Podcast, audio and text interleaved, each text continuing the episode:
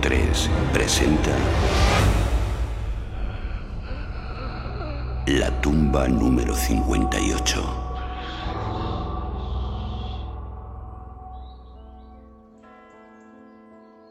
Dale, Señor, el descanso eterno. Y brille para él la luz eterna. Descanse en paz. Amén. Que su alma y las almas de todos los fieles difuntos, por la misericordia de Dios, descansen en paz. Amén.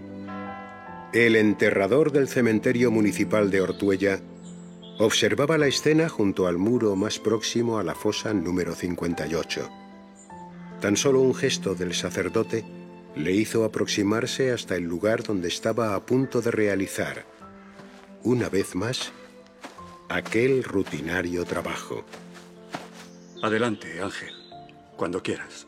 El ataúd, sobrio y sin elementos decorativos, comenzó a descender lentamente hasta depositarse en la tierra del cementerio. Una tierra tan fría como la carne muerta que reposaba en su interior. Veo que le ha tenido que pedir a María que venga para que alguien respondiese a las oraciones, padre. ¿No tenía familia el difunto? Parece que no. Murió ayer en la residencia. Me dijeron que jamás recibía visitas. Pero alguien tendría que pagar aquello. Todo estaba en orden. Según parece, el hombre tenía una pensión con la que hacía frente a sus gastos, incluido este último. Aún así, resulta triste que alguien tenga que verse tan solo en su partida. En fin, que Dios lo acoja en su seno. Eh, yo ahora tengo que dejarte, Ángel. Tengo un compromiso en la parroquia. Hasta mañana. Descuide. Hasta mañana, padre. Con la ayuda de una pala, el enterrador continuó depositando la tierra sobre el féretro. Un leve viento del sur comenzaba a agitar los cipreses y a formar remolinos con las hojas secas del resto de árboles del camposanto. Fue precisamente el ruido de las hojas al quebrarse bajo unos pasos lo que hizo reparar al enterrador en que alguien se acercaba. Buenas tardes. El hombre, de semblante serio, no respondió.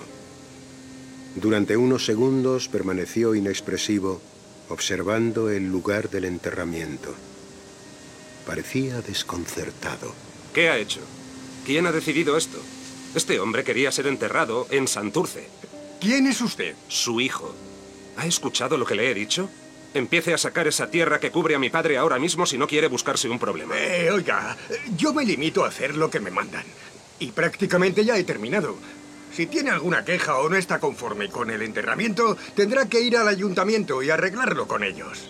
Al parecer, nadie sabía nada de usted. No han podido localizarlo y todo se ha hecho de acuerdo a la legalidad. Mi padre no quería estar aquí. Lo siento, señor. Me temo que eso, en este punto, es ya cosa del juez. Le repito que yo solo soy un mandado. Le aseguro que se arrepentirá de esto. Pero... El enterrador siguió trabajando, fingiendo no haber escuchado la amenaza final. No quería buscarse un problema ni convertir un momento tan delicado como aquel en algo desagradable. Mientras golpeaba con su pala la última capa de tierra, observó al hombre, delgado y vestido de riguroso negro, desandar sus pasos hasta la puerta del camposanto. Vamos, que solo me faltaba esto. Podría haberse preocupado antes.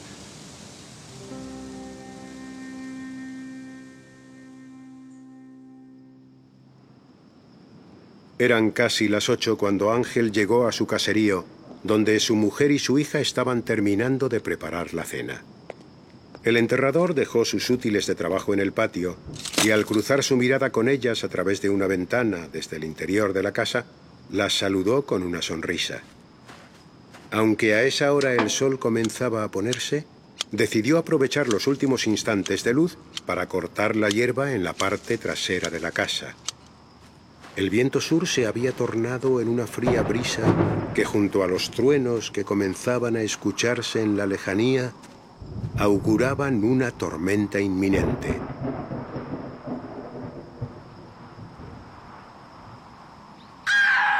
¡Begoña! ¡Santo Dios! El grito de la mujer hizo que Ángel echara a correr hacia el interior de la casa como un resorte. Encontró a su esposa sentada junto a su hija en una esquina del pasillo, pálida y con la mirada perdida. ¡Begoña! ¿Qué pasa? ¿Qué tienes? En la puerta. Hay alguien en la puerta. El enterrador reaccionó de forma instintiva. Rápidamente entró en la cocina y cogió el mismo cuchillo que su mujer estaba utilizando unos minutos antes. Ya en el patio, vio cómo por debajo de las dos puertas de madera maciza se distinguía apenas una línea luminosa, entrecortada bruscamente por una sombra oscura e inmóvil. ¿Quién es? ¿Quién está ahí? ¿Qué quiere? El hombre extendió su brazo y tocó el cerrojo de la puerta, moviendo lentamente su mecanismo. De forma súbita, como en una baharada, percibió un olor a tierra húmeda. El mismo aroma que había notado tantas veces antes cuando la lluvia mojaba su jardín. El hombre se armó de valor y comenzó a abrir lentamente la puerta. La luz de la farola más cercana solo permitía adivinar una silueta desaliñada y menuda. ¿Qué, qué quiere de mí? ¿Por qué? ¿Por qué me ha enterrado allí?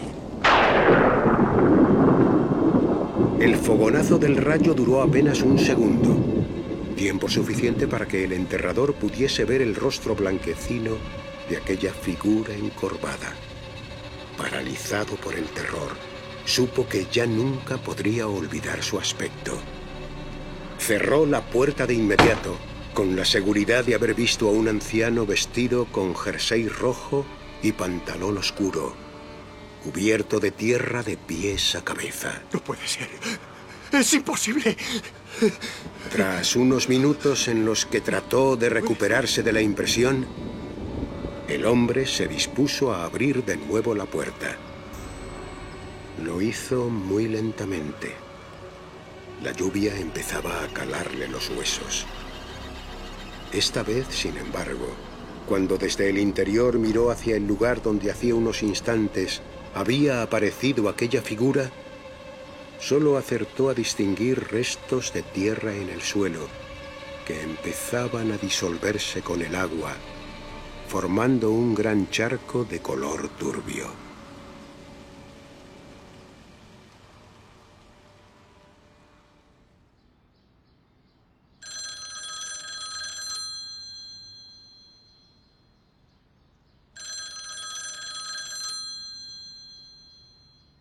Diga.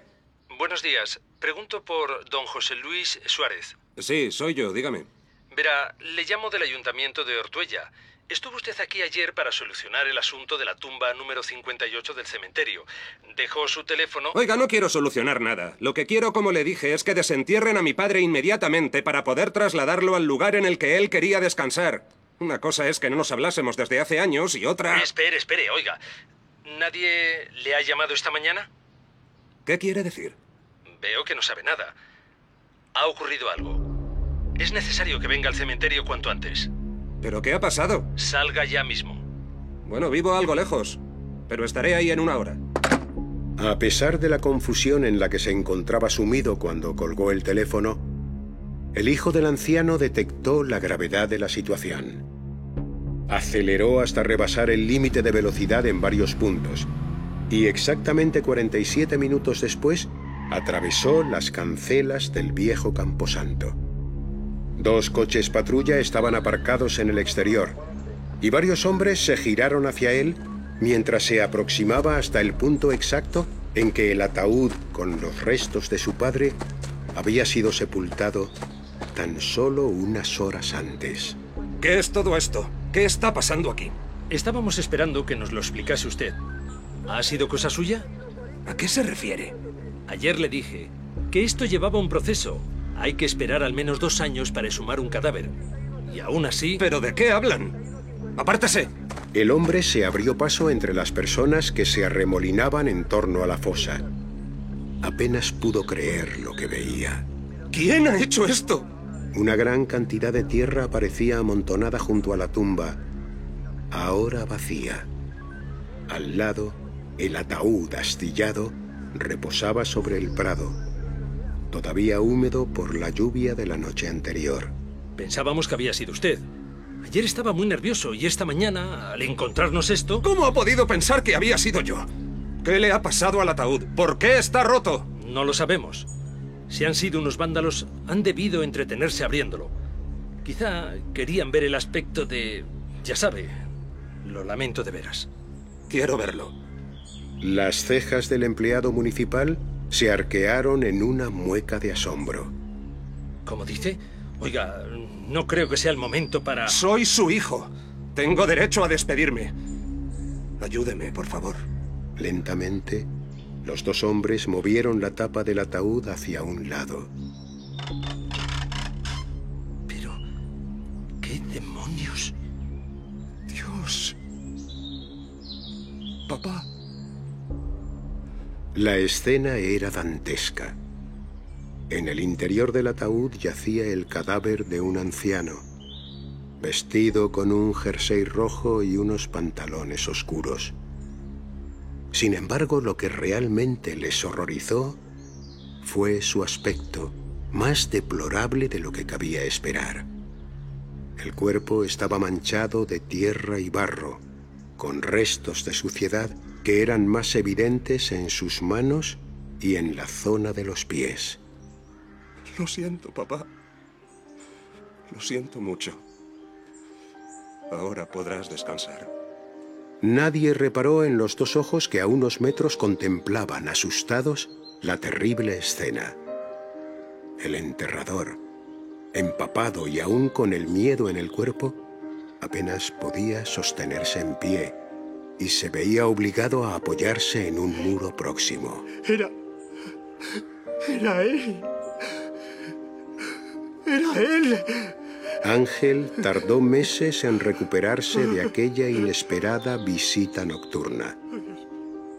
Al darse cuenta de que el miedo lo invadía nada más poner el pie en el cementerio, decidió renunciar a su trabajo de enterrador y buscó mejor suerte en una fábrica cercana a su caserío.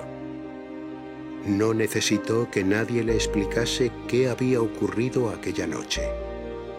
Lo sabía perfectamente.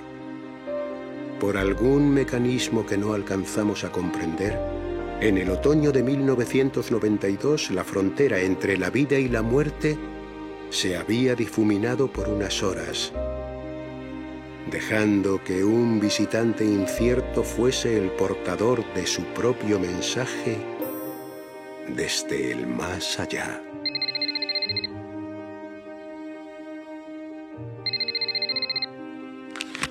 ¿Diga? Ángel. Eh, sí, dígame.